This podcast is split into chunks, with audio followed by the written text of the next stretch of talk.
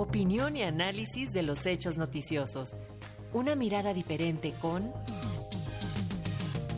Luis Guillermo Hernández. Pero una visión más calificada es la tuya, Luis Guillermo. ¿Cómo estás? ¿Tú cómo lo ves? ¿Cómo ves este enroque, este regreso a las reflectores de César Yáñez? Buen día.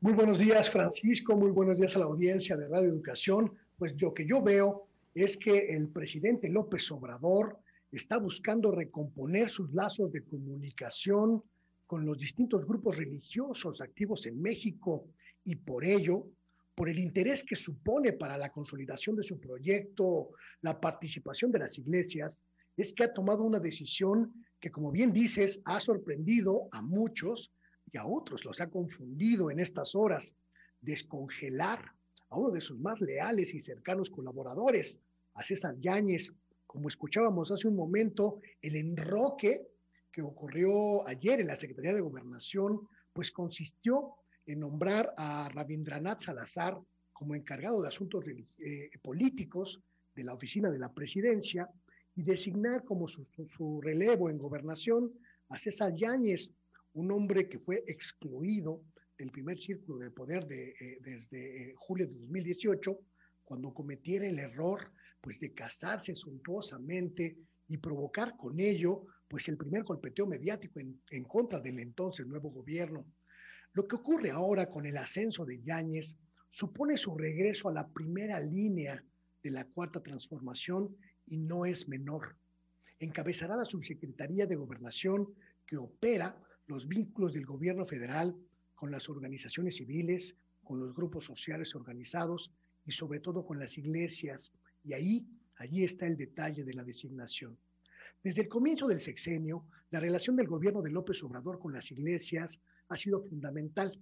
Quizá no se conozca tanto a profundidad el asunto, pero la cuarta transformación tejió intensas relaciones y negociaciones con las iglesias de México, católica, anglicana, evangélica, luterana, la budista, la musulmana, la iglesia judía, la cienciología, la luz del mundo, porque tenía un interés específico. Aprovechar la vasta estructura de estas instituciones que cubren todos los rincones de la geografía nacional para impulsar los objetivos sociales de la cuarta transformación. Desde el primer minuto de su gobierno, López Obrador buscó aprovechar la presencia y penetración de todos estos credos en una tarea muy, muy singular, la reconstrucción del tejido social que se rompió después de una década de violencia y degradación social derivados principalmente de la lucha contra el narcotráfico y la delincuencia organizada. En los hechos, la pandemia suspendió estos acercamientos estrechos entre el gobierno de López Obrador y las distintas iglesias, pero es una agenda pendiente y de altísimo interés para el presidente de la República. Los recientes acontecimientos relacionados con figuras religiosas, como el asesinato de dos sacerdotes jesuitas en Chihuahua, detonaron la decisión presidencial de reanudar esta comunicación estrecha con los líderes religiosos, intensificarla, consolidarla.